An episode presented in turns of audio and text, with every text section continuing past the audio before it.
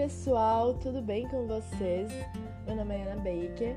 Hoje eu trouxe o terceiro capítulo do livro Viver como Jesus Viveu, do irmão Zaik Pune.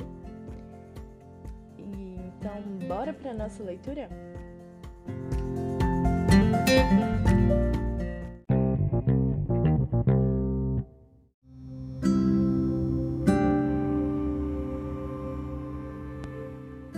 Capítulo 3 Viver em santidade. Deus é luz e amor. 1 João, capítulo 1, versículo 5 e capítulo 4, versículo 8. Ele habita em luz inacessível. 1 Timóteo 6, versículo 16. Porque ele é santo, ele nos chama para sermos santos também. Contudo, a santidade para um ser humano só pode vir por meio da tentação. Adão foi criado inocente, sem mesmo conhecer o bem e o mal. Deus queria que ele fosse santo e para isso Deus permitiu que ele fosse testado. A árvore do conhecimento do bem e do mal tinha sido criada pelo próprio Deus e não era má em si mesma, ela existia em um mundo sobre o qual Deus tinha pronunciado as palavras: Muito bom. Gênesis 1, versículo 31. Era muito bom porque proporcionou a Adão a oportunidade de ser santo, resistindo à tentação. A Bíblia diz: Considerai motivo de grande alegria o passar de por várias tentações. Tiago 1, versículo 2 porque as tentações nos dão a oportunidade de participarmos da santidade de Deus, Hebreus 12, versículo 10, e nos tornarmos perfeitos e completos, Tiago 1, versículo 4. Ao olharmos para a santidade de Jesus, não olhamos para aquela santidade herdada que ele tinha como Deus, porque isso não seria exemplo para nós. Olhamos para ele como aquele que foi feito como seus irmãos em todas as coisas e tentado em tudo, como nós somos, mas sem pecar. Hebreus 2, versículo 17 e capítulo 4, versículo 15. Jesus é o nosso precursor. Hebreus 6, versículo 20 que correu a mesma corrida que nós devemos correr, abrindo o caminho para nós seguirmos. E assim ele diz: Siga-me. João 12, versículo 26. E olhando para aquele que correu a corrida à frente de nós, podemos também correr com perseverança, sem desfalecer ou sem perder o ânimo. Hebreus 12, versículo 1 ao 4. Jesus suportou toda tentação que pode acontecer a qualquer homem. Ele foi tentado em todos os pontos, como nós somos. Isso é claramente ensinado em Hebreus 4,15. E esse é o nosso encorajamento. Jesus não usou nenhum poder que não é oferecido a nós por Deus hoje.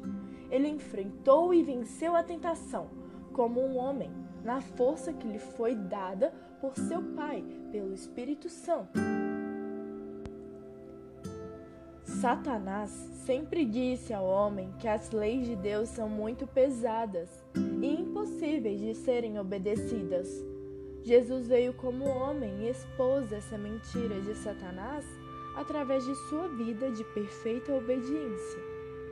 Se nós tivéssemos qualquer tentação para vencer ou qualquer mandamento de Deus para obedecer que Jesus não enfrentou, então naquele ponto poderíamos ter uma desculpa para pecar.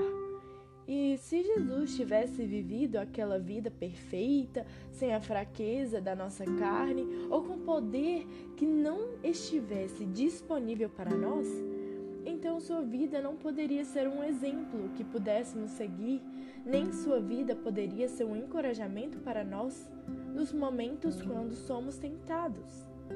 Mas Jesus demonstrou através de sua vida, como homem na terra, que o poder de Deus disponibiliza para nós é suficiente para satisfazer as demandas da sua lei, que vemos na sua palavra. Não temos um sumo sacerdote que não possa se compadecer das nossas fraquezas, mas um que foi tentado em todas as coisas como nós somos. Hebreus 4, versículo 15.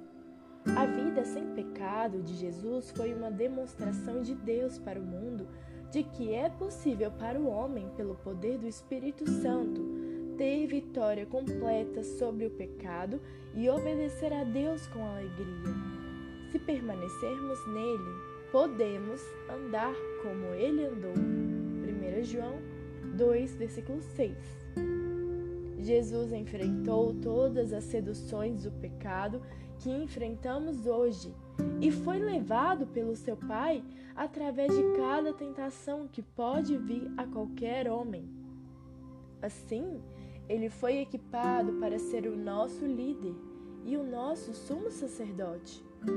Hebreus capítulo 2, versículos 10, 17 e 18.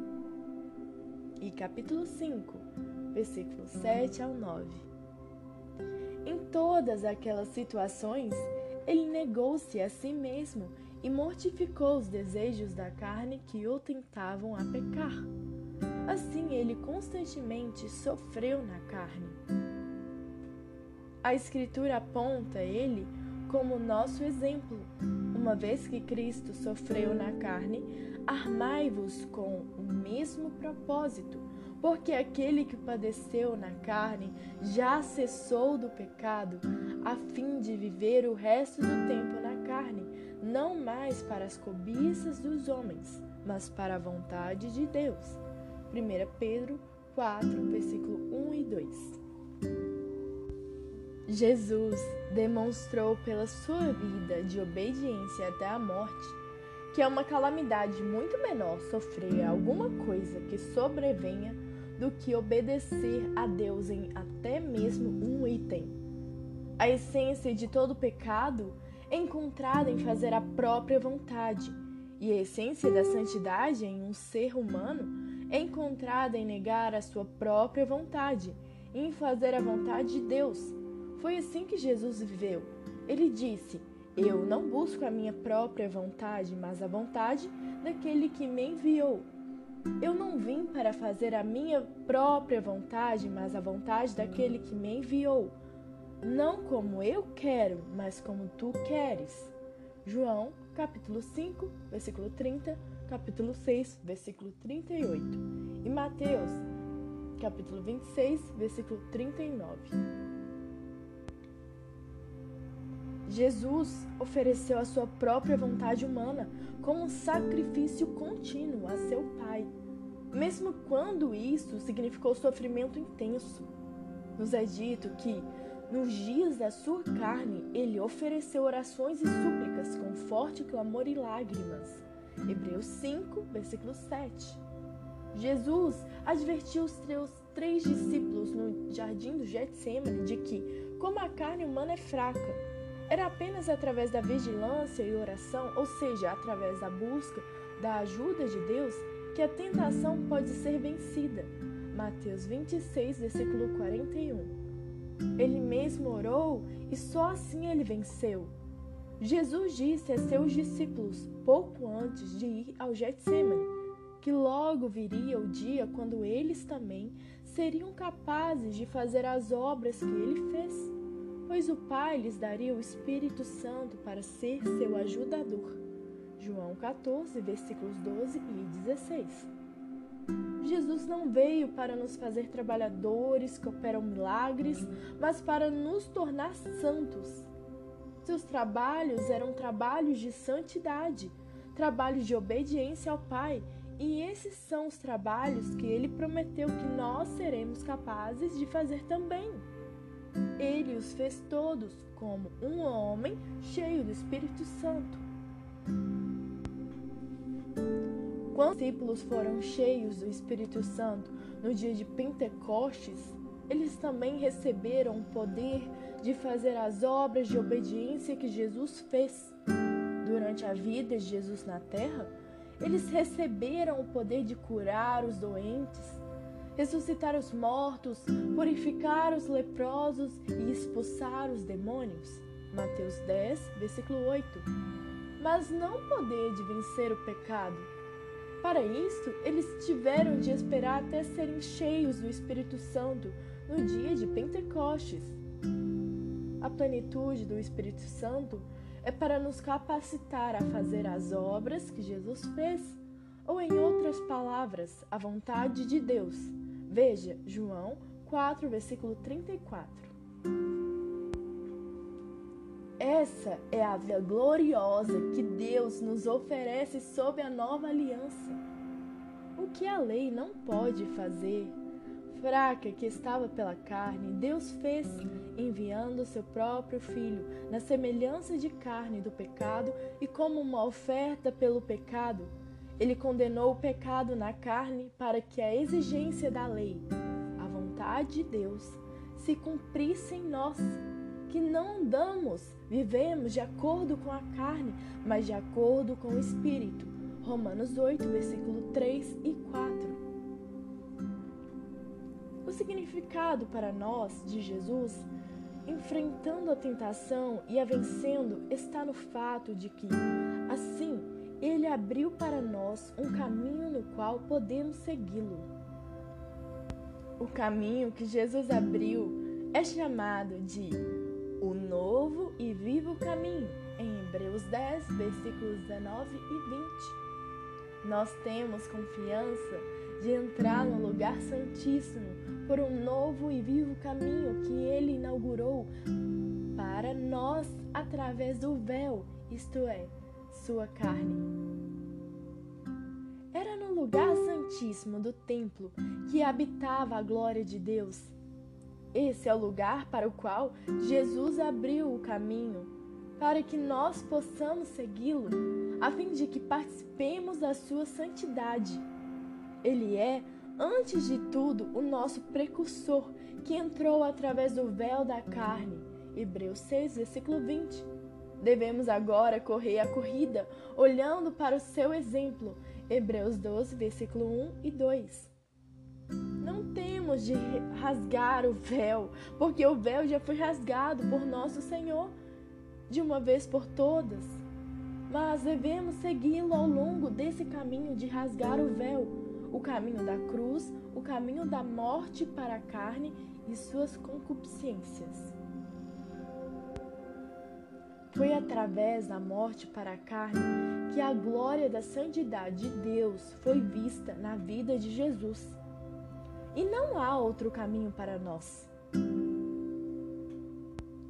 Se levarmos este morrer de Jesus em nosso corpo, então, e só então, aquela pura e santa vida de Jesus será manifestada em nosso corpo. 2 Coríntios 4, versículo 10. O Espírito Santo em nós nos conduzirá como ele conduziu Jesus, sempre ao longo do caminho da cruz. E esse é o caminho ao longo do qual seremos capazes de participar de modo crescente da sua santidade. Foi assim com o próprio Jesus e será assim para todos que seguirem ao longo do mesmo caminho.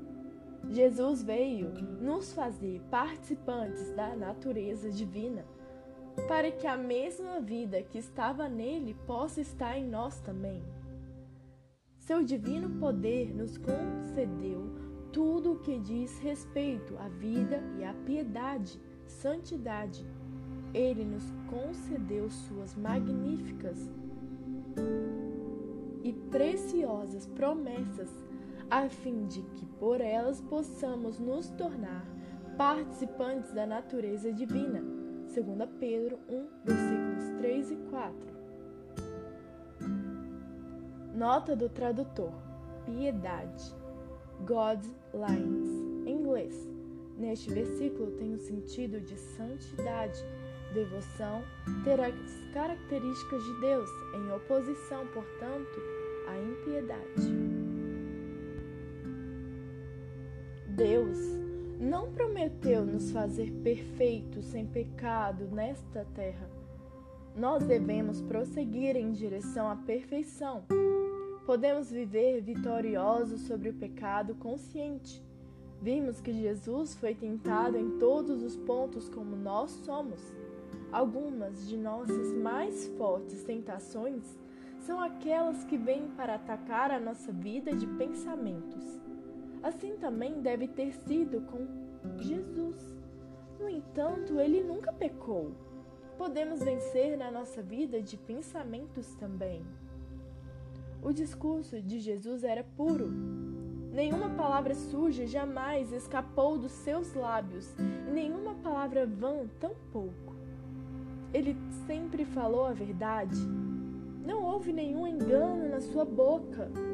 Ninguém jamais poderia envolver Jesus em uma conversa sobre como fazer mais e mais dinheiro além dos necessários. Ele não estava nem um pouco interessado em tais assuntos. Sua mente estava posta nas coisas de cima e não nas coisas da terra. Sem dúvida, ele usou coisas materiais, mas ele não as amava, nem era preso a nenhuma delas.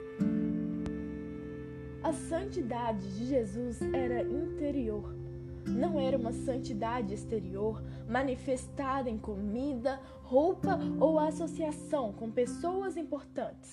Ele não era asceta nem eremita. Ele viveu no meio do mundo comum, vestindo as roupas que os outros do seu nível social vestiam, comendo e bebendo normalmente. Lucas 7, versículo 34. Apreciando as boas coisas que Deus deu ao homem para desfrutar neste mundo. 1 Timóteo 6, versículo 17. No entanto, ele não fazia concessão a si mesmo em questão de comida, porque ele se disciplinou a não usar seus poderes miraculosos para tornar pedras em pães mesmo após 40 dias de jejum. Ele se associou não apenas com pessoas religiosas, mas até mesmo com os piores tipos de pecadores e permaneceu puro. Sua santidade era essencialmente interior.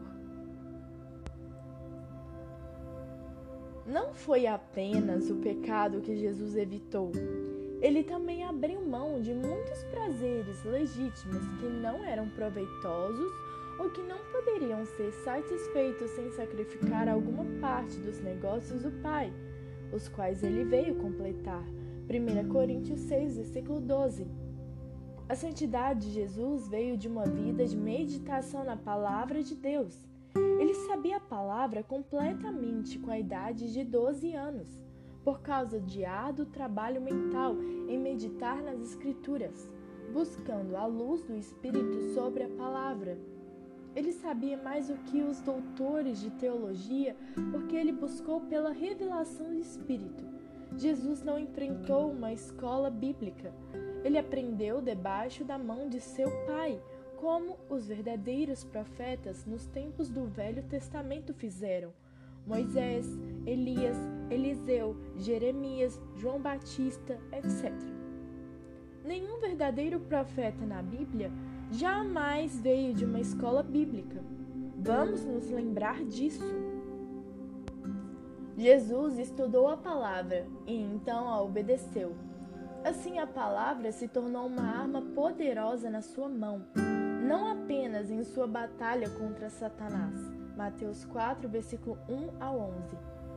Mas também em seu ministério de pregação. Ele falou com autoridade e sua pregação fluiu contrária às tradições populares do seu tempo, proclamadas pelos estudiosos e doutores da lei. Ele expôs a hipocrisia e o mundanismo dos fariseus e disse-lhes que eles estavam ligados ao inferno apesar do seu fundamentalismo doutrinário. Mateus 23, versículo 33. Ao mesmo tempo, ele expôs erros doutrinários e interpretações erradas das Escrituras que os seus defendiam. Mateus 22, versículos 23 ao 33. Jesus nunca procurou popularidade em sua pregação ele aceitaria de bom grado a tortura e a agonia ao invés de ceder um jota da verdade. Acreditava na paz e unidade a qualquer custo. Até mesmo seus inimigos reconheceram. Nós sabemos que você é muito honesto e ensina a verdade independentemente das consequências, sem medo ou favor. Mateus 22, versículo 16, Bíblia Viva. A santidade de Jesus foi vista em seu zelo pela pureza da casa de Deus. João 2, versículo 14. Quando ele entrou no templo e viu homens fazendo dinheiro em nome da religião, a justa ira ardeu nele e ele os expulsou com um chicote. A Bíblia nos ordena a irar sem pecar. Efésios 4, versículo 26. Quando os soldados romanos bateram em Jesus e o açoitaram no pátio de Pilatos, ele pacientemente suportou tudo. Ele não ficou nenhuma vez com raiva quando dizia respeito à sua própria pessoa. Essa raiva teria sido pecado. Mas quando disse respeito à pureza da casa de Deus, foi diferente. Ali, refrear a ira teria sido pecado.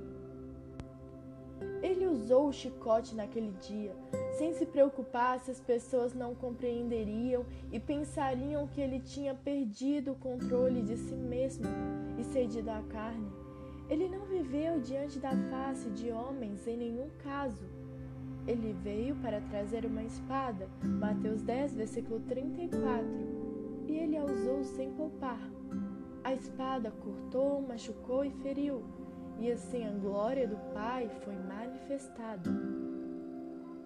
A vida de Jesus foi a mais bela, a mais ordenada, organizada, a mais serena em paz e a vida mais feliz que este mundo já viu.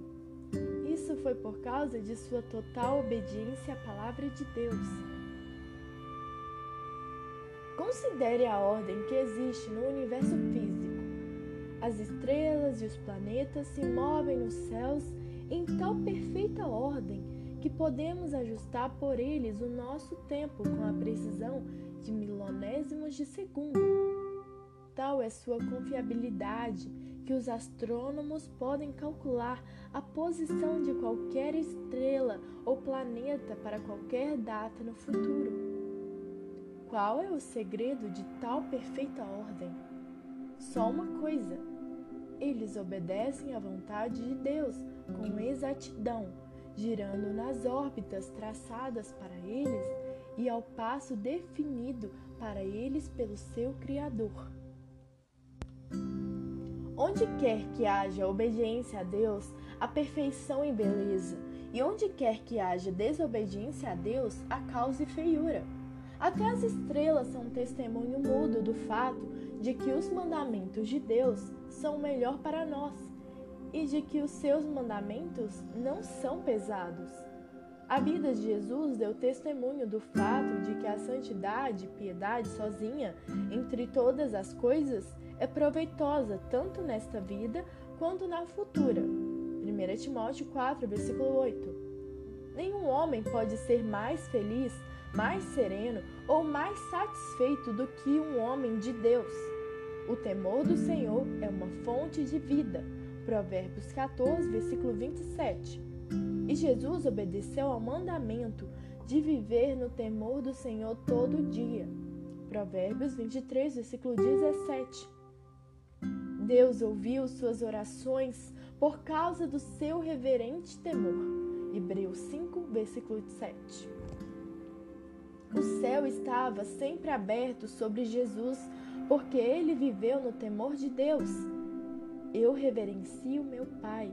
João 8, versículo 49. Ele disse uma vez: E ele demonstrou por sua vida a verdade da palavra, que diz: O temor do Senhor é o princípio da sabedoria. Provérbios 9, versículo 10. As orações de Jesus foram ouvidas, não automaticamente porque ele era o Filho de Deus, mas por causa do seu reverente temor. Hebreus 5, versículo 7. Ele foi ungido com a alegria e a autoridade do Espírito Santo. O óleo de alegria, não automaticamente por ser o filho de Deus, mas porque ele amava a justiça e odiava o pecado. Hebreus 1, versículo 9. Deus pode se comprometer apenas com um homem que é moralmente puro. Esse é o segredo da autoridade espiritual. O mundo religioso da época de Jesus, entretanto, não compartilhou o ponto de vista de Deus sobre a santidade de Jesus. A santidade de Jesus provocou o ódio das pessoas porque ele mostrou o pecado delas destemidamente. João 7, versículo 7. E assim, Jesus sofreu hostilidade, rejeição, ódio, crítica, excomunhão pelos líderes religiosos judeus e, finalmente, a própria morte. Tudo porque ele pregava santidade. Eles não teriam crucificado se ele tivesse meramente vivido uma vida santa. Mas ele denunciou a hipocrisia deles e expôs o pecado deles por meio da sua pregação. Por isto, eles estavam determinados a silenciá-lo. Jesus disse: A sentença deles é baseada nesse fato que a luz do céu veio ao mundo, mas eles amaram mais as trevas do que a luz. Jesus disse: A sentença deles é baseada neste fato, que a luz do céu veio ao mundo, mas eles amaram mais as trevas do que a luz, porque os seus feitos eram maus. Eles odiaram a luz celestial porque queriam pecar nas trevas. Eles ficaram longe dessa luz por medo de seus pecados serem expostos. João 3, versículo 19 e 20. Paráfrase. O mundo cristão religioso de hoje é simplesmente o mesmo, e o discípulo não está acima do seu mestre.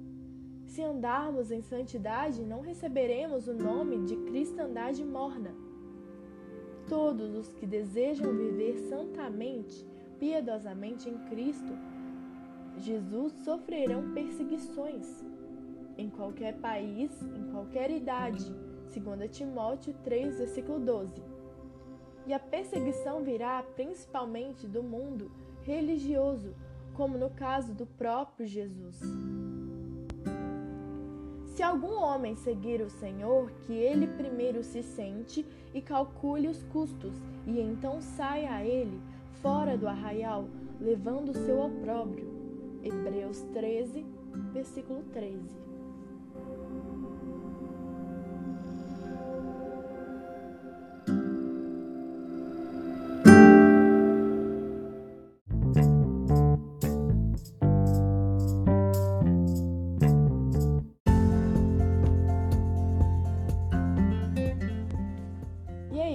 Pessoal, que o Senhor nos ensine a ter uma vida santa, sem hipocrisia, e que quando Ele expor o nosso pecado diante de nós, possamos nos arrepender e segui-lo, e não odiá-lo ou repreendê-lo, mas obedecê-lo.